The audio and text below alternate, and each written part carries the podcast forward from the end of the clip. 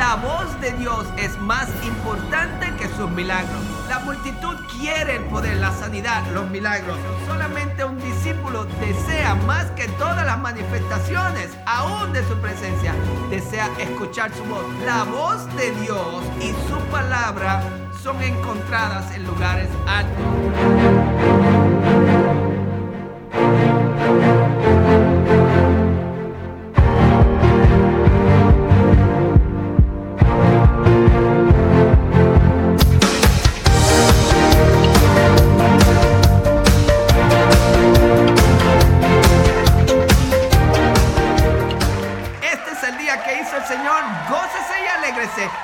Cosa maravillosa es esta delante de Jehová.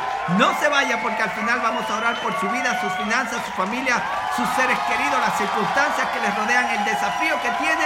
Y en el nombre de Jesús también vamos a orar por los enfermos, por milagros, maravillas, señales y prodigios, porque es la palabra de Dios, es la herencia que usted tiene de ser bendecido y bendecida. En el nombre de Jesús, comencemos.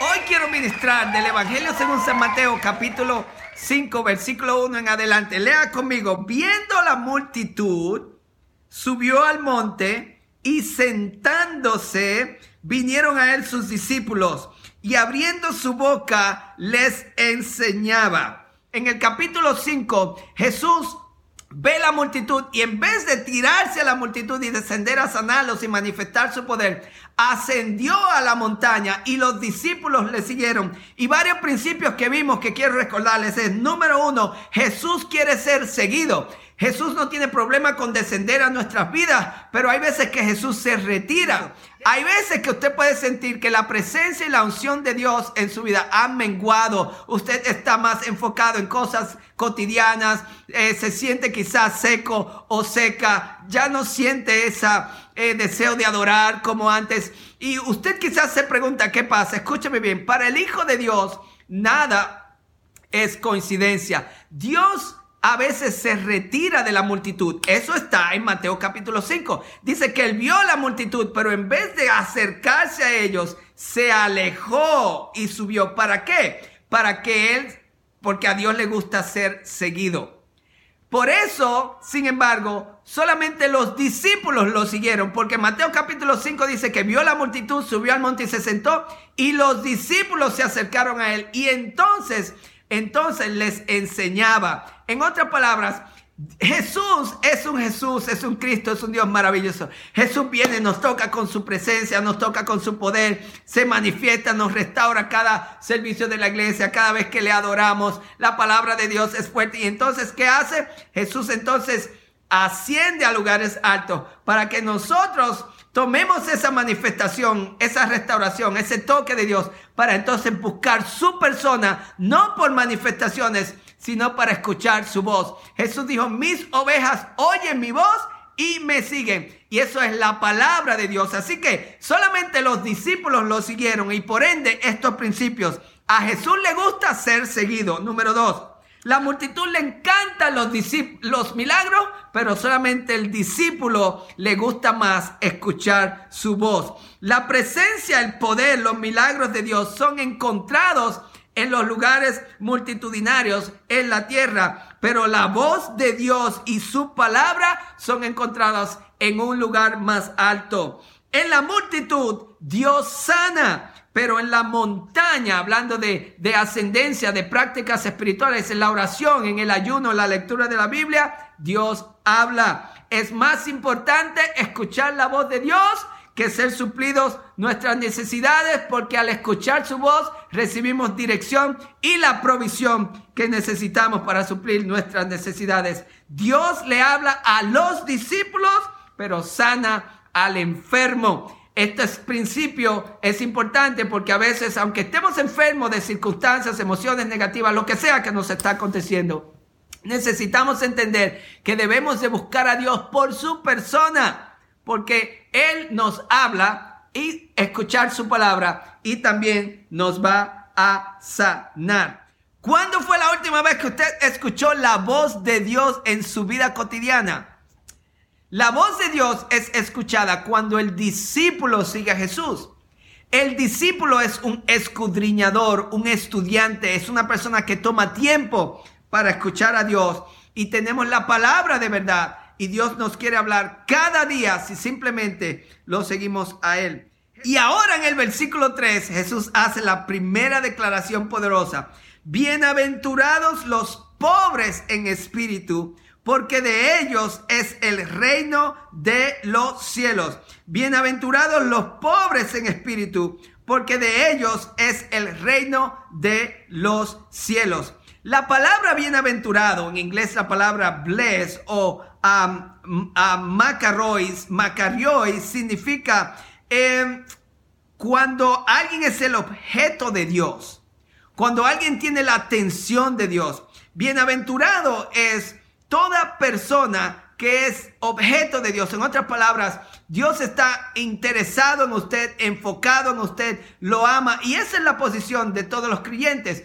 Esta palabra, bienaventurados, habla de la relación de pacto que tenemos con Jesús. En otras palabras, ya usted es bienaventurado si usted tiene a Cristo en su corazón, si está lleno del Espíritu Santo, si usted es hijo e hija de Dios. Usted ya es bienaventurado, usted no necesita otros beneficios. El beneficio más importante que puede recibir una persona en esta tierra es ser un hijo, una hija de Dios, lleno, llena del Espíritu Santo. Entonces, la persona que es bienaventurada es la persona que tiene a Dios en su vida. En palabras, cuando Jesús dice bienaventurados o bendecido el pobre en espíritu, está diciendo esta persona tiene palabras sobre su vida y eso se va a extender a toda su casa en el nombre de Jesús. ¿Cuántos, cuántos, cuántos lo creen? La imagen de esta palabra es la imagen de una persona que está parada en una posición divina de favor divino. Alguien que como consecuencia de esa bendición, de esa bienaventuranza, es una persona ah, que está comiendo doble. Esta, es la imagen del hebreo, de esta palabra bienaventurado o de esta palabra bendición. Esta persona está parado en una posición de estatus de vida, de favor delante de Dios y como consecuencia está recibiendo doble. ¿Por qué? Porque está recibiendo de la vida, esto tiene que ver con el poder de Dios, y también está recibiendo de la bendición espiritual. Está Estás en una posición de bendición doble cuyo rostro, escúchame bien, cuyo rostro está enfocado en Dios. Cuando no nos enfocamos en Dios, dejamos de ser bendecidos. Tenemos que ser eh, personas que tenemos nuestra vista en Dios, porque el apóstol Pablo dice, poned vuestra mira no en las cosas de la tierra, sino en las cosas del cielo, donde Cristo está sentado a la diestra de Dios. Eh, es bienaventurado es el que tiene su rostro en, dirección a Dios y está escuchando su palabra, mirando a su rostro y como consecuencia de mirar su rostro y escuchar su palabra, estoy siendo transformado en la misma imagen. Uno no es bendecido por las, por las posesiones materiales. Porque Jesús en esta bienaventuranza no está ofreciendo dinero. Jesús va a hablar del dinero casi dos capítulos después.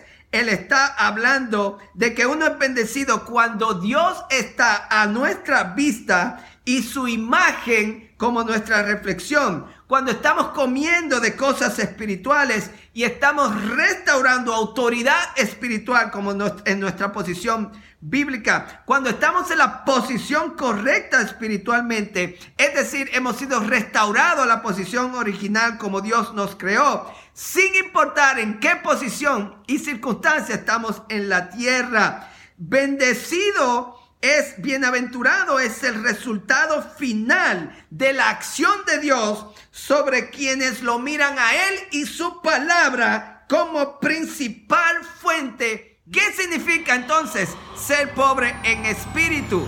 Ah, ser pobre en espíritu significa poner nuestra confianza total, atención, tiempo y recursos en desarrollar una relación íntima con Jesús.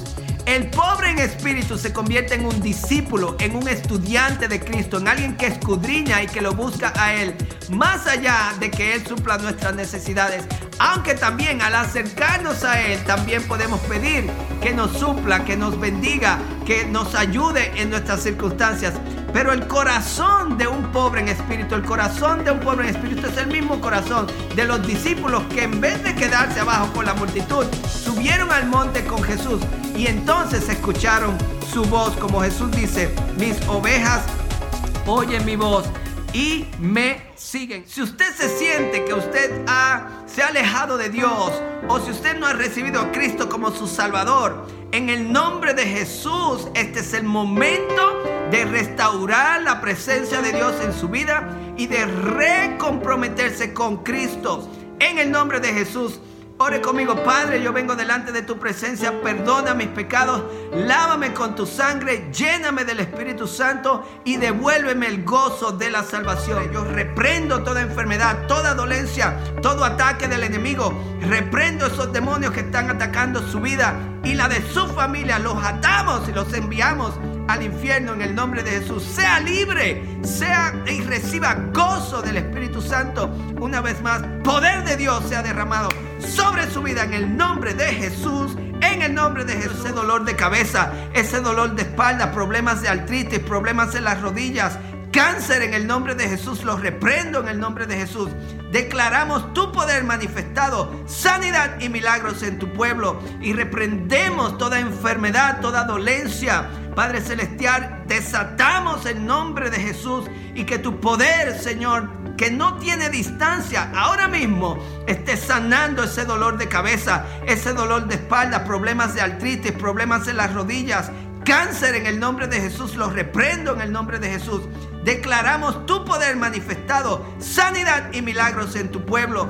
Padre, en el nombre de Jesús yo oro por aquellos que tienen problemas de finanzas, Señor, por los ministerios, el pueblo tuyo. Señor, que tú en este tiempo también seas manifestado, Padre, como un Padre que provee y que tu pueblo sepa que amarte a ti primero es lo más importante y que entonces tú eres el proveedor de nuestras vidas. Danos el pan de cada día, Señor. Bendice las finanzas de tu pueblo nombre de Jesús. Da ideas creativas a aquellos que quieren hacer negocios. Dale favor y gracias a aquellos que están trabajando como empleados en el nombre de Jesús. Donde quiera que se encuentren, sean bendecidos en el nombre de Jesús.